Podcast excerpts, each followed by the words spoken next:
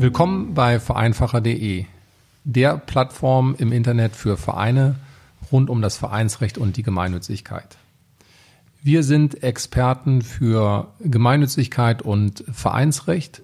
Mein Name ist Dirk Schwenn, Rechtsanwalt und Fachanwalt für Gesellschaftsrecht und euer Experte für das Vereinsrecht. Ich bin aber heute nicht allein im Studio, sondern zusammen mit mit mir, mit Thomas Krüger. Ich bin ebenfalls Rechtsanwalt, Fachanwalt für Steuerrecht und euer Experte für das Gemeinnützigkeitsrecht. Wir wollen heute einmal mit euch zu dem Thema E-Sports sprechen. E-Sports ist ja derzeit in aller Munde und natürlich befassen wir uns auch damit. Und äh, die Frage, mit der wir uns konkret befassen wollen, ist, ob E-Sports-Vereine eigentlich gemeinnützig sein können. Und dafür müssen wir natürlich erstmal die Frage lösen, was heißt denn eigentlich gemeinnützig genau? Und ähm, Thomas, vielleicht kannst du in wenigen Worten einmal skizzieren, was eigentlich Gemeinnützigkeit bedeutet für Vereine. Das will ich gern tun. Äh, die steuerliche Gemeinnützigkeit ist ein Status, der Steuervergünstigungen zur Folge hat für den betroffenen Verein. Ähm, man ist als gemeinnütziger äh, Träger, als gemeinnütziger Verein Ertragssteuer befreit. Man zahlt also keine Körperschaft oder Gewerbesteuer, das ist die Einkommensteuer der Vereine. Ähm, man hat in bestimmten Bereichen umsatzsteuerliche Vergünstigungen und, und das ist vielleicht bei Sportvereinen die wichtigste ähm, steuerliche Folge, man hat das Recht, Spenden mit steuerlicher Wirkung entgegenzunehmen. Das heißt, dem Spender eine Spendenbescheinigung, die nennt man technisch Zuwendungsbestätigung, im Gegenzug für seine Spende zu erteilen. Wenn ich das so höre, Thomas, bedeutet das nicht, äh, dass zwangsläufig jeder Verein und auch letzten Endes jeder E-Sports-Verein die Gemeinnützigkeit dann anstreben sollte, wenn es diese Steuervergünstigungen oder sogar Steuerbefreiungen gibt? Ja, auf den ersten Blick scheint das so. Wenn man genau hinschaut, relativiert sich das etwas. Die steuerlichen Folgen bei nicht gemeinnützigen Vereinen sind im Regelfall gar nicht so gravierend. Das hängt damit zusammen, dass Vereine üblicherweise im Rahmen ihrer ganz normalen satzungsmäßigen Tätigkeit gar keine äh, nennenswerten Gewinne erwirtschaften, die der Steuer unterliegen. Und ähm, insofern würde ich mich als Verein immer fragen, nehme ich denn in größerem Maße voraussichtlich Spenden ein? Und wäre es für meine Spender attraktiv, wenn sie eine Zuwendungsbestätigung erhalten können? Wenn ich diese Frage mit Ja beantworte, dann spricht viel dafür, die Gemeinnützigkeit anzustreben. Wenn ich mir im Hinblick auf Spendeneinnahmen eher keine großen Hoffnungen mache, dann äh, wird der Unterschied zwischen Steuerbefreiung und ganz normaler Steuerpflicht nicht groß sein. Mhm. Und wenn wir jetzt einmal unterstellen, dass es äh, interessant ist äh, für unseren Verein, der sich hier gründen will, das kann er natürlich auch über vereinfacher.de ganz einfach mit dem Dokumentengenerator machen. Wenn es für den attraktiv sein sollte, tatsächlich diese Gemeinnützigkeit als Status zu erlangen, ähm, welchen Hürden sieht sich denn dann dieser Verein konkret gegenüber? Ähm, der sieht sich den Hürden gegenüber, den zunächst jeder in Gründung befindliche gemeinnützige Träger ausgesetzt ist. Wenn man als gemeinnützig anerkannt werden will, dann muss man einen gemeinnützigen Zweck verfolgen. Die Abgabenordnung, die legt fest, was nach Auffassung des Gesetzgebers gemeinnützig ist und äh, was nicht. Und im ersten äh, Schritt würde man natürlich bei E-Sports an eine ähm, gemeinnützige Tätigkeit wegen der Förderung des Sports denken. Und der Begriff des Sports äh, im Sinne der Abgabenordnung, im Sinne des Gemeinnützigkeitsrechts, wie ist der denn genau definiert? Ja, hier liegt der Hase im Pfeffer. Äh, du äh, bringst das Gespräch schon vollkommen in die richtige Richtung. Ähm, Sport wird in Deutschland so ganz traditionell, so ein bisschen Turnvater Jan-mäßig betrachtet.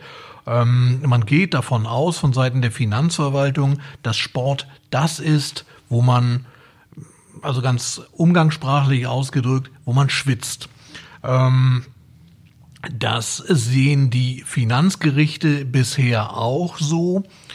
Man hat vor einiger Zeit den Schachsport als gemeinnützig äh, implementieren wollen und hat das also tatsächlich auch, weil man sich beim Schach ja üblicherweise nicht schwitzend bewegt, äh, über eine Fiktion in das Gesetz aufgenommen, hat gesagt, Schach gilt als Sport, sonst gilt normalerweise, Sport ist das, was äh, zu, zu Schweißausbrüchen und zu Bewegung führt. Und bei E-Sports sind Finanzverwaltung und ähm, soweit bisher erkennbar auch Finanzgerichte eher zurückhaltend und ähm, sagen, hier fehlt es an dem nötigen Maße an äh, Körperlichkeit, an körperlicher Bewegung, um E-Sports als Sport im steuerlichen Sinne einzuordnen. Wenn man also diesen äh, Begriff Sport und Körperlichkeit quasi gleichsetzt, dann äh, mag man vielleicht aus Sicht eines Finanzbeamten sagen, da wird nicht geschwitzt. Aber ob das wirklich so ist, dazu haben wir einen Experten in unser Studio eingeladen, genau zu diesem Thema, der sich nämlich seit Tag eins in dieser Szene bewegt. Und ähm, ja, wir heißen willkommen Steve Krömer. Und ähm, wie siehst du das mit der Körperlichkeit und dem Schwitzen bei E-Sports? Ja, vielen Dank für die Einladung. Schön, dass ich heute dabei sein darf. Ja, also ich bin äh, passionierter Gamer und ähm, betreibe seit 20 Jahren jetzt ähm, äh, Internetseiten zum Thema Gaming und auch zum Thema, Thema E-Sports. Ähm, ich habe das irgendwann vom Hobby äh, quasi zum Beruf gemacht, zum Nebenberuf und ähm, ja, bin schon ewig lange dabei. Was ähm, deine Frage angeht zur Körperlichkeit, das ist äh, so eine Sache, dass das äh, gerade in unserer Gesellschaft, gerade in Deutschland sehr unterschätzt wird. Ähm, dass gerade Computerspiele waren irgendwie äh, immer äh, verpönt, äh, waren immer der Grund für Amokläufe und was so die Boulevardmedien darüber berichtet haben und deshalb hat das auch keinen, keinen guten Ruf in Deutschland. Was die Körperlichkeit angeht, was sich viele vor Augen führen müssen, ist, dass ein, dass ein professioneller Computerspieler ähm, bei einem Wettkampf mehr Tastaturanschläge hat als ein Konzertpianist. Ähm, ich glaube, das ist so ein Bild, was, was die ganze Sache vielleicht ein bisschen greifbarer macht. Man muss hier massiv differenzieren zwischen ähm, Breitensport-Gamern, das heißt, was man sich so darunter vorstellt, wenn man sich nicht damit beschäftigt hat, das heißt, irgendjemand, der auf dem Sofa sitzt und irgendwie einen Controller in der Hand hat und so vor sich hin zockt, und dem Leistungssportbereich, das heißt, den sogenannten E-Sport dann. Das sind Leute, die machen nichts anderes. Die trainieren wie, keine Ahnung, ein Fußballprofi oder ein Tennisprofi, trainieren die jeden Tag, viele Stunden, machen das auf ganz professioneller Ebene.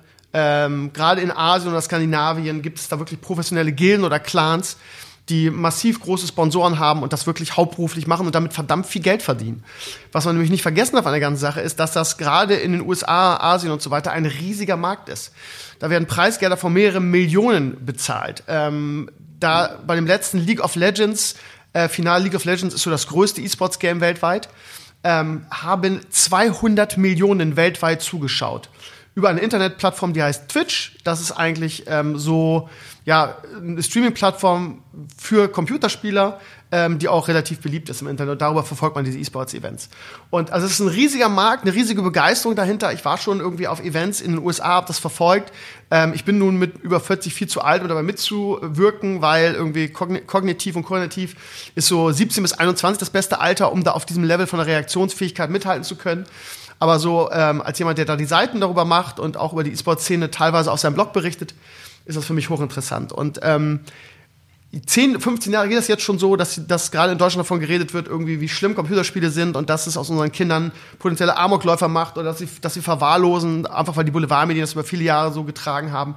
Das ist einfach nicht mehr so. Es ist ein ganz toller, ganz tolles Hobby.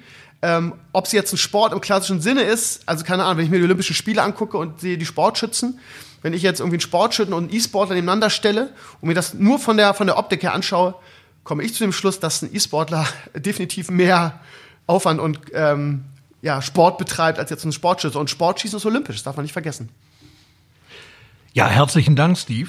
Ähm, das äh, knüpft so ein bisschen an oder geht in dieselbe Richtung, ehrlich gesagt, ähm, wie die jüngere Definition des Bundesfinanzhofs äh, zum Sport. 2018 hat der Bundesfinanzhof ähm, geurteilt, dass der Begriff Sport voraussetzt eine körperliche, über das ansonsten übliche Maß hinausgehende Aktivität, die durch äußerlich zu beobachtende Anstrengungen oder durch die einem persönlichen Können zurechenbare Kunstbewegungen gekennzeichnet ist.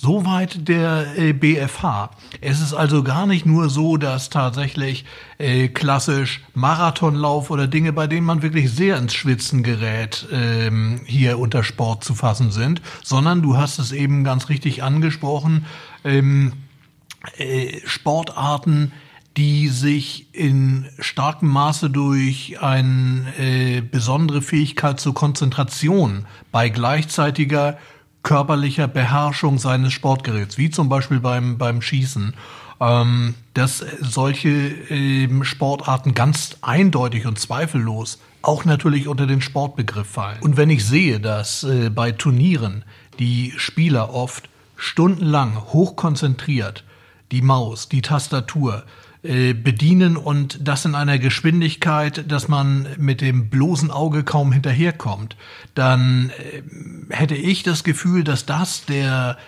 Definition, wie der Bundesfinanzhof sie für den Sport aufstellt, vollkommen entspricht. Steve, würdest du mir dabei pflichten? Ja, ich habe es ja, ja gerade schon äh, intensiv ausgeführt. Ähm, ja, also du hast es jetzt schön zusammengefasst das ist halt nicht nur eine Sache, die du irgendwie fünf Minuten machst. Ja, weil beim Schießen irgendwie konzentrierst du dich, keine Ahnung, ein paar Sekunden auf das Ziel und drückst ab. Und keine Ahnung, jetzt wird ja auch darüber diskutiert, ob Dart irgendwie vielleicht olympisch werden soll. Einfach weil das momentan so eine äh, Publikums- oder so eine Halbsportart ist, die sich auch gut vermarkten lässt. Ähm, was ist denn beim Dart? Klar, da musst du auch ein paar Sekunden zielen, aber genau das ist ja das Ding. Also so ein Spiel in League of Legends dauert ungefähr 30 Minuten oder so. Ja, natürlich gibt es auch E-Sport-Sachen, die ein bisschen kürzer sind. So ein FIFA-Ding dauert vielleicht 10 Minuten. Aber du musst halt, du kannst, also wenn du in einem E-Sports-Spiel die Konzentration verlierst und mal nicht aufpasst, dann ist das einfach, äh, ist das einfach eine Niederlage. Und bei den Preisgeldern, die, die da bezahlt werden, ist das eine, eine, eine ziemlich schlimme Niederlage. Äh, in einem, in einem, beim, Fußball, beim Fußball oder so kannst du auch mal irgendwie, Cristiano Ronaldo ruht sich auch mal eine Eckfahne ein bisschen aus. Äh, von daher als E-Sport, also es ist schon, man unterschätzt das massiv, was für ein Aufwand das ist. Und wie gesagt, nicht nur kognitiv, kognitiv, sondern auch die Konzentrationsfähigkeit. Ähm, und ähm, ja, also der, der EOC hat es ja auch, hat jetzt auch abgelehnt, gerade vor kurzem, da haben wir, glaube ich, noch gar nicht drüber gesprochen, weil die E-Sports-Bewegung in Deutschland ja sehr darauf pocht, irgendwie olympisch zu werden. Warum, weiß ich auch nicht. Äh, der IOC wäre eigentlich ganz schlau, es, es olympisch zu machen, weil unglaublich viele Sponsoren und ganz interessant wären für die Olympischen Spiele, glaube ich. Aber man sperrt sich dagegen und will nicht olympisch werden. Und beziehungsweise der IOC in Deutschland hat es jetzt abgelehnt, nachdem der deutsche E-Sports-Bund das beantragt hat. Wieder mit der Begründung, irgendwie, es wäre kein klassischer Sport und hat dann versucht, irgendwie zu differenzieren. FIFA, ja, FIFA ist quasi die Fußball-E-Sports-Variante und äh, Killerspiele, Anführungsstrichen Killerspiele, wären ja sowieso viel, viel, viel, zu brutal für Olympia. Von daher, ja, also ich glaube, äh, so 10, 15 Jahre wird das noch dauern, aber spätestens dann, glaube ich, äh, wird das olympisch werden, einfach weil man unglaublich viel Geld damit auch verdienen kann, wenn man, wenn der EOC schlau ist, weil einfach viele Sponsoren äh, darauf, darauf äh, abzielen. Ja, herzlichen Dank, Steve. Ähm, du hast ein gutes Stichwort geliefert, der Deutsche Olympische Sportbund. Der beschäftigt sich ja schon eine Weile mit der Frage, ist E-Sports als Sport zu betrachten oder nicht? Und tut das aus einer, das muss man wohl so sagen, etwas abwehrenden Haltung heraus.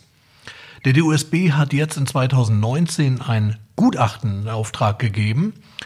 Gutachter ist äh, der renommierte Jurist Professor Peter Fischer, ehemals Vorsitzender Richter am Bundesfinanzhof und, das kann man äh, ganz klar so sagen, ein exzellenter Kenner des Gemeinnützigkeitsrechts.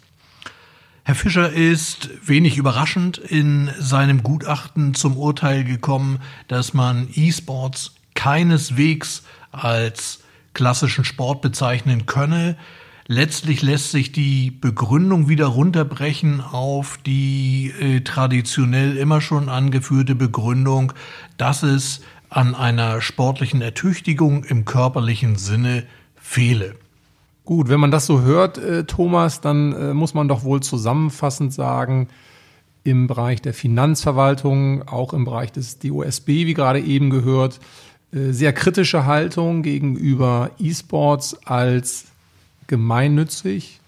Aber wenn nun der ein oder andere Verein sagt, ich möchte gemeinnützig werden aus den äh, genannten Gründen, gibt es dann trotzdem einen Weg oder ist das sozusagen ein hoffnungsloser Fall?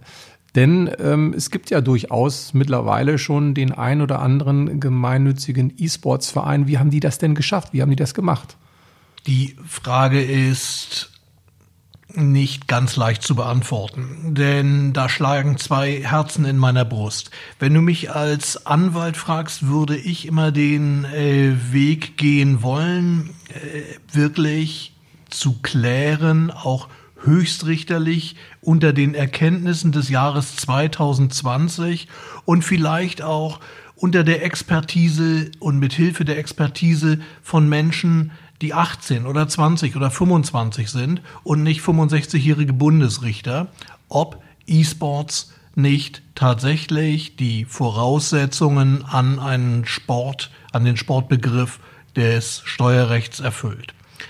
Die E-Sport-Vereine, die du ansprichst, die haben sich äh, dadurch beholfen, dass sie den Schwierigkeiten mit der Finanzverwaltung äh, im Hinblick auf den Sportbegriff aus dem Weg gegangen sind und äh, sich dazu entschieden haben, sich wegen Förderung der Jugendhilfe als gemeinnützig anerkennen zu lassen.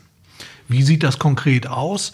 Man äh, hat die Förderung der Jugendhilfe in seine Vereinssatzung äh, hineingeschrieben und äh, hat als Mittel zur Umsetzung des geförderten Jugendhilfezwecks ähm, vereinbart, dass E-Sports unter pädagogischer Anweisung mit professionellem pädagogischen Training und so weiter äh, Gegenstand der Vereinstätigkeit sein soll. Und dann hat das jeweils zuständige äh, Finanzamt auch keine Bedenken gehabt.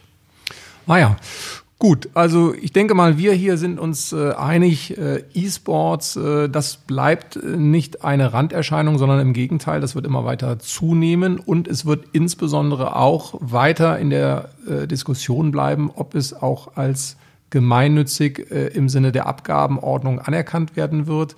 Momentan muss man sich wohl, so scheint die Diskussion zu sein, vielleicht mit einer Krücke behelfen, indem man beispielsweise als äh, Zweck äh, die Jugendhilfe angibt, um auf diese Art und Weise jedenfalls schnell äh, die Eintragung äh, beziehungsweise die Anerkennung als gemeinnützig zu bekommen.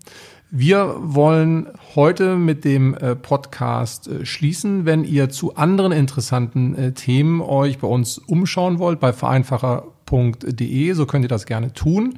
Ihr findet dort auch verschiedene Videos, ihr findet dort verschiedene News, ihr findet dort insbesondere auch unseren Dokumentengenerator, mit dem ihr einen Verein gründen könnt, mit dem ihr aber auch weitere Vereinsdokumente ganz leicht erstellen könnt.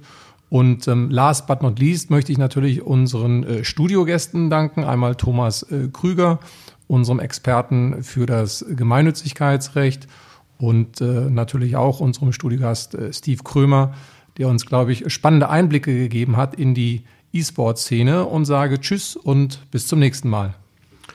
Der Dank liegt ganz auf meiner Seite. Ich möchte als Schlusswort nur noch anfügen, dass ich eigentlich den im E-Sport Tätigen nur empfehlen kann, ähm, die offene positive Auseinandersetzung mit der Finanzverwaltung zu suchen im Hinblick darauf, dass E-Sports Sport auch im steuerlichen Sinne ist und ähm, ich bin davon überzeugt, dass in wenigen Jahren diese Erkenntnis sich durchgesetzt haben wird und äh, dass E-Sports-Vereine dann wegen der Förderung des Sports als gemeinnützig anerkannt werden.